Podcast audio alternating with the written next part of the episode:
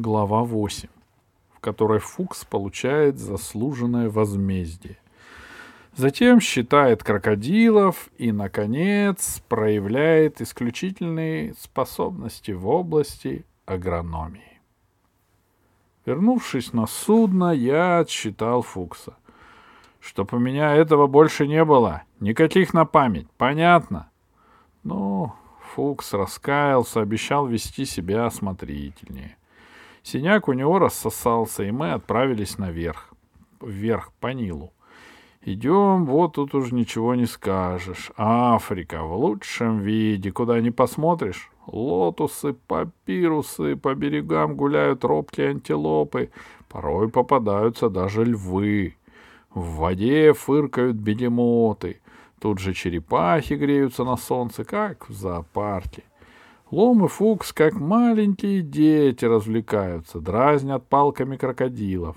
А я сохраняю полную серьезность, веду судно, лавирую, высматриваю подходящую деревушку на берегу. Этот рейс по Нилу я, молодой человек, как вы понимаете, предпринял не из праздного любопытства. Первоначально план моего похода был таков. Атлантика, Панама, Тихий океан — из-за селедок пришлось нарушить этот план, уклониться несколько в сторону, и теперь впереди у нас лежал трудный переход по Индийскому океану. А там, в океане, знаете ли, магази... ни магазинов, ни ларьков нет. Подберутся запасы и клади зубы на полку. И вот, как человек предусмотрительный и экономный, я решил перед этим трудным рейсом получше и подешевле снабдить экспедицию. Да. Наконец, вижу небольшое селение. Там вроде чистенько и народ приветливый. Подошел к берегу, причалил и всем экипажем отправился на базар. Местное население встретило нас прекрасно. И цены на рынке оказались не слишком высокие, так что мы снабдились наилучшим образом. Приобрели пару соленых слоновьих хоботов, ящик страусовых яиц, финики, сага, корицу, гвоздику и прочие пряности. Погрузили все это на яхту. Я поднял отходной флаг, собираясь в путь, но тут Лом докладывает рапортом, что Фукс опять пропал. Подождали? Нет Фукса. Ну, я было хотел без него уходить, но потом поразмыслил и пожалел. Парень, он ничего, жуликоват, правда, но зато старательный и добрый. А тут в Египте народ доверчивый, соблазны на каждом шагу. Последить за парнем некому, ну и свихнется, пропадет, кончит каторгой. Словом, пошел я его выручать. Иду, вдруг вижу, на краю деревни толпа, откуда доносится смех и вопли. Я заинтересовался, кликнул лома, прибавил шагу, подбежал и вижу. Фукс мой, в печальном положении, свернулся комочком, закрыл голову в песок, прикрылся шляпой — а над ним, понимаете, страус щиплет его за мягкие места и лупит ногами, как футбольный мяч. Кругом беспристрастные зрители смотрят, аплодируют, точно в цирке, поощряют эту птицу, хохочут, кричат. Ну, я, знаете, прикрикнул на страуса, он испугался. Сел и тут же и тоже головы в песок так и сидят рядом. — Тогда я взял Фукса за шиворот, поднял, встряхнул, поставил на ноги и допросил с пристрастием о причине столь странного положения. И что же оказалось? Не подействовало мое внушение. Опять согрешил малый.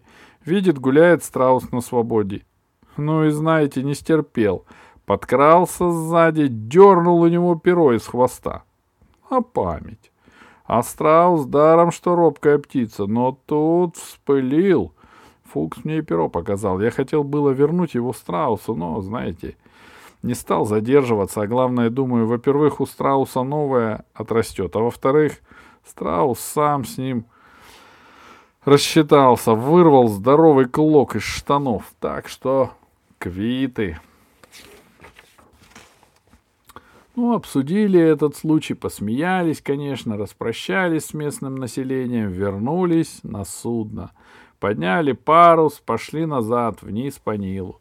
Спустились спокойненько, не спеша, вышли к морю и вдоль бережка пошли на восток, откуда наш путь лежал в Красное море, через Суэцкий канал.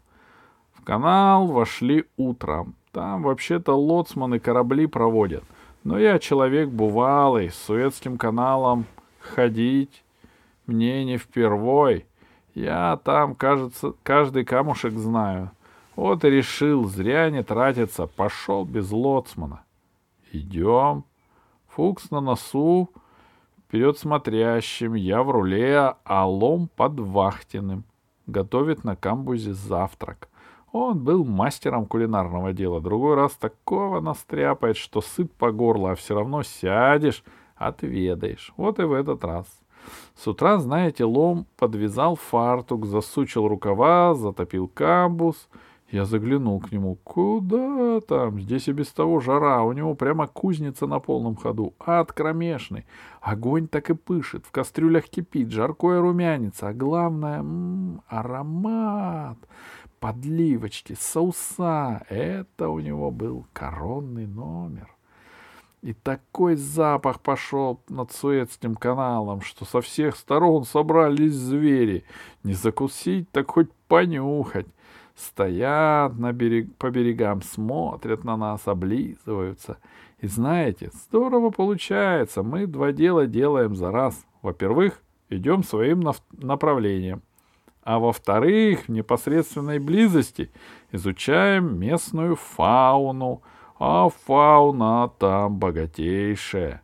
Из Аравии пожаловали тигры, кабаны, приползли вараны, а с африканского берега львы, слоны, носороги, жираф тоже пришел из пустыни пронюхал и любуется нашим суденушком. Не знаю уж, какие там возникли у него мысли, но, судя по всему, он принял яхту за плавучий, за плавучую закусочную. Свесил шею, как подъемный кран. Идет за нами по берегу, слюнки пускают. А тут лом как раз закончил стряпню, накрыл на стол на три персоны, все как полагается, тарелочки, вилочки — чистую скатерть постелил и выходит на камбус с миской в руках. И представьте, жвачная заинтересовалась, лезет прямо в миску, лом на него кричит, ругается. А жираф животное невоспитанное, убеждения на него не действуют, тянется к мисте, как ни в чем не бывало, зубы скалит и уже облизывается. И сделать ничего нельзя, свернуть некуда, канал узкий по берегу не пойдешь. Применять физические меры воздействия — это руль нужно бросить, а тут место очень ответственное, рискованное. Фукс тот увлекся изучением фауны. Не видит и не слышит ничего, а у Лома руки заняты. Тут одно спасение — ретирада. «Отступайте, Том!» — Лом приказал я. «Есть отступить», — ответил Лом, и давай пятиться задом в каюту по трапу. А у жирафа, знаете, какая шея. А тут он ее еще вытянул и тоже за ломом в каюту. Лом забирался в самый конец, и жираф не отстает, и вот слышу, лом рапортует. Дошел до места. Но я понял, дело дрянь, так и без завтрака останешься. Рискнул все-таки, бросил на минуточку руль, захлопнул дверь, прищемил жирафу шею и подействовало, знаете, лучше всякого внушения. Жираф уперся всеми четырьмя ногами, выдернул шею из кубрика, выпрямился во весь рост. Но, видимо, обиделось животное, оглянулось кругом, заржало и слопало флюгер. Но это ущерб небольшой. Флюгера у меня были запасные, а завтрак-то все-таки спасли, как не говорите. И жирафу, если разобраться, не так уж обидно. Конечно, мы его, так сказать, в шею вытолкали, как непрошенного гостя. Но все-таки не голодным ушел. Он там Они там привыкли в пустыне камни, и те с голодухи гложут. Так что флюгер для него тоже, знаете, не так себе, а в некотором роде деликатес, да. Обсудили этот поучительный случай, позавтракали с отменным аппетитом и пошли дальше. К ночи прошли Суэц, тут заштилили и простояли около двух суток. Да, но, знаете, и кстати, отдохнули, поправили паруса, рангоут, обтянули такелаж, генеральную уборочку произвели, а утром потянул ветерок, мы подняли паруса и вышли в Красное море. Сначала спокойно шли правым бакштагом, а потом ветерок стал крепчать, и нас здорово потрепало. Налетел самум из Сахары. Жарко, как в бане, духота страшная, зыбь. И Фукс, знаете, не выдержал, укачался. Он сначала крепился, не показывал виду, а потом сразу как-то сдал. Даже до койки дополз, улегся, тут же на, не дополз, улегся тут же на палубе, на ящике с провизией. Лежит, стонет, обмахивается страусовым пером. Жалко парня, однако ничего, ничем не поможешь. Морская болезнь. Безопасный, но неизлечимый недуг. А в остальном все в порядке. Этот самум даже на руку нам. Гонит беду полным ходом. Идем хорошо. Так и ме... меряем мили за милей. Я посмотрел, проложил курс, оставил лома в руле — а сам пошел вздремнуть в каюту. При моей комплекции в этих широтах лучше вести ночную вахту, а лом он и днем постоит, не растает. Да. Ну а к ночи жара несколько спала, мой старший помощник Лом отправился спать в каюту, а я встал в руль, веду судно. Ночь в этих местах красива до чрезвычайности. Вверху луна качается, как фонарь на цепочке — Море горит голубым, таинственным светом, как в сказке. Постоишь часок-другой, и полезет в голову всякая чертовщина. Разные там ковры-самолеты, драконы, привидения. Я это размечтался, вдруг слышу. Фукс невнятно бормочет что-то. Прислушался. Ого! Тут, похоже, не морская болезнь. Тут тропической лихорадкой пахнет. Слышу, бредит, бедняга, шепчет. Христофор Бонифатьевич, крокодил, еще крокодил, еще крокодил. Но я закрепил роль, спустился в каюту, от, от, отпер аптечку, достал порцию хины, выхожу, а Фукс не унимается — двадцать семь крокодилов, двадцать восемь крокодилов, тридцать крокодилов. Полно, Фокс, будет вам крокодилов считать, сглотните-ка лучше, говорю я. И только шагнул, мне под ногу подвернулась какая-то гадина. Я попятился, подскользнулся, упал, хину рассыпал. Тут кто-то меня запалит. Цап! Ну, знаете. Тут и я испугался. Закричал. На крик выскочил лом. Только ступил на палубу, слышу, тоже кричит. А Фукс как часы считает. Сорок пять крокодилов, пятьдесят крокодилов. То есть отч... тут есть от чего прийти в панику. Но я взял себя в руки, вскочил, чиркнул спичку и, поверите ли, вижу. Действительно, полна палуба крокодилов. Крокодильчики мелкие, но новорожденные и безопасные по существу, но все-таки, знаете, неприятные животные. С ними я уже не стал церемониться. Взял швабру и давай прямо за борт в родную стихию. А когда палуба несколько очистилась, я поинтересовался, откуда же это нашествие. И вижу, лезут из щели, из ящика.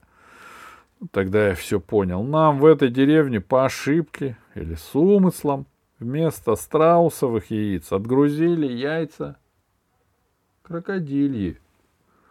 А тут жара, да еще Фукс сверху улегся, высидел. Вот они и полезли. Установив причину чрезвычайного происшествия, я без труда избавился от его последствий. Не стал даже ящик распаковывать. Про... Провел просто доску от той щели за борт, вроде мостика, и они полным ходом, как по конвейеру, один за другим, так и лезли до самого Адена. А после уж в Адене вскрыли ящик, глядим, а одни скорлупки остались. Да... Устранив крокодилов и водворив порядок на судне, я несколько успокоился.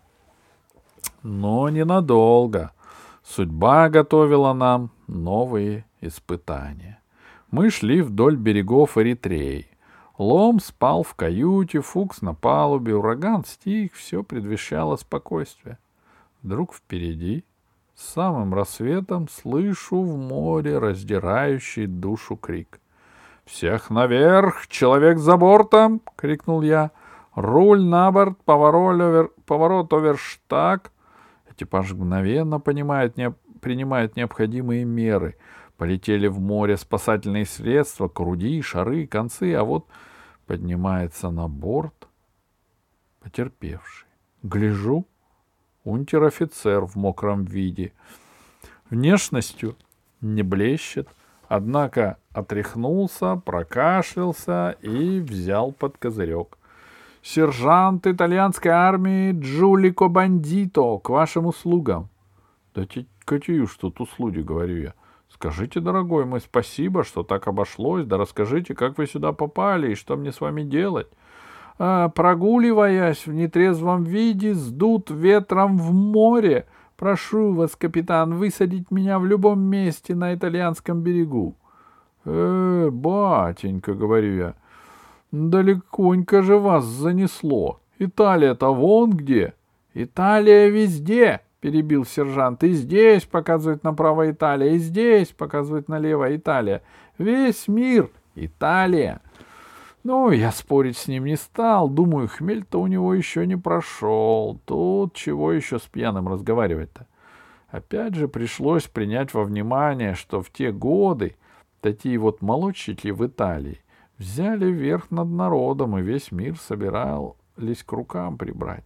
И достигли даже кое-чего. В Абиссинии, в Сомали, в Эритрее итальянский сапог в то время выше всего почитался. И невдомек было этим жуликам и бандитам, что их главный бандит до того высоко сапоги занесет, что так вверх с сапогами его и повесят. Ну, а тогда ходил он еще вверх головой, чужую землю топтал. Да, в общем, я возражать не стал. Думаю, разделаюсь поскорее с этим гостем, и то хорошо. Ладно, говорю, Италия так Италия. Куда вас поточнее это? Сюда или туда? А вон, говорит, туда, к тем скалам, прошу вас. Я, ничего не подозревая, причаливаю к скалистому берегу, подаю сходню, Тут мой сержант опять берет под козырек.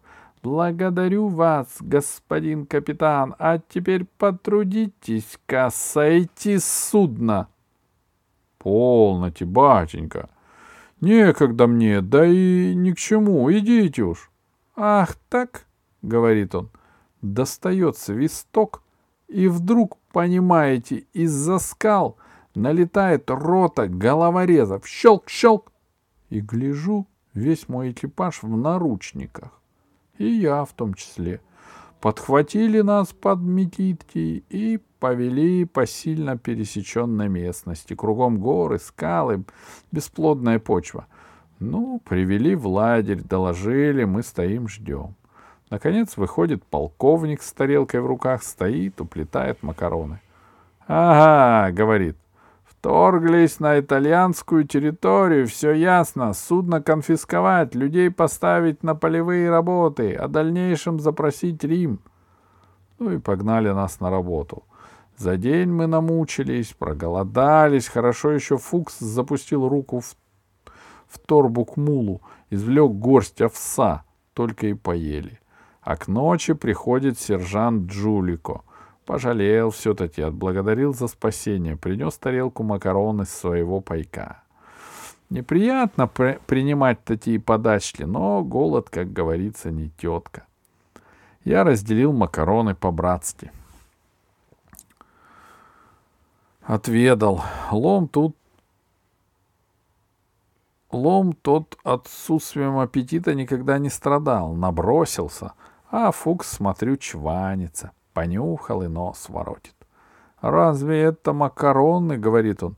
«Это же скверная подделка. Ай, господин сержант, у вас здесь такой благодатный климат, а вы всякую дрянь едите и кукурузу сеете. Да здесь можно такую макаронную плантацию развести, что на всю Италию хватит. Вы доложите полковнику. Я, если угодно, сделаю опытную посадочку. У меня и рассада есть, на судне осталось». И глаза вытаращил. «Да чего же врет парень, а?» А Джулика этот уши развесил и действительно побежал докладывать. И что бы вы думали? Отдали нас в распоряжение Фукса. Отвели ему участок, принесли с беды макароны, кругом поставили караул, сам полковник пришел. «Сажайте, — говорит, — но смотрите, обманете, шкуру спущу». Я вижу, этот действительно спустит. Ну и решил предостеречь Фукса. «Бросьте вы это!» — шепчу я. «Ведь ничего не выйдет, кроме неприятностей». А он только рукой махнул. «Будьте покойны, Христофор Бонифатич, только тихо!» И вот, понимаете, раскопали мы, не торопясь, грядки. Фукс на виду у всех наломал макароны, посадил, поливает. И представьте, через три дня взошли. Сперва это те зеленые росточки, потом листочки. Фукс ходит, окучивает, рассказывает итальянцам. Это вам не какая-нибудь дешевая подделка, это натуральный продукт. Вот, вырастет повыше, станут рост человека, тогда вы их и косите. Листья обламываете на корм скоту, а стебли бросаете прямо в кастрюлю и получаете превосходное кушанье. И поверили итальянцы. Да я, признаться, поверил. Убедительно растут ведь, факт. И вот этот полковник спрашивает. Нельзя ли засеять все поле? Нет, почему же? Можно, пожалуйста, говорит Фукс. Только семенного материала маловато, а если ваши сеять, их надо спиртом поливать, иначе не взойдут. Ну что ж, мои молодцы польют, говорит полковник, и распорядился.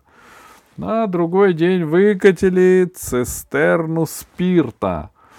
Высыпали все макароны, что были, соорудили цепы, обмолотили, засеяли и пошли поливать. Но только знаете, на поле немного попало, все больше в рот солдатам.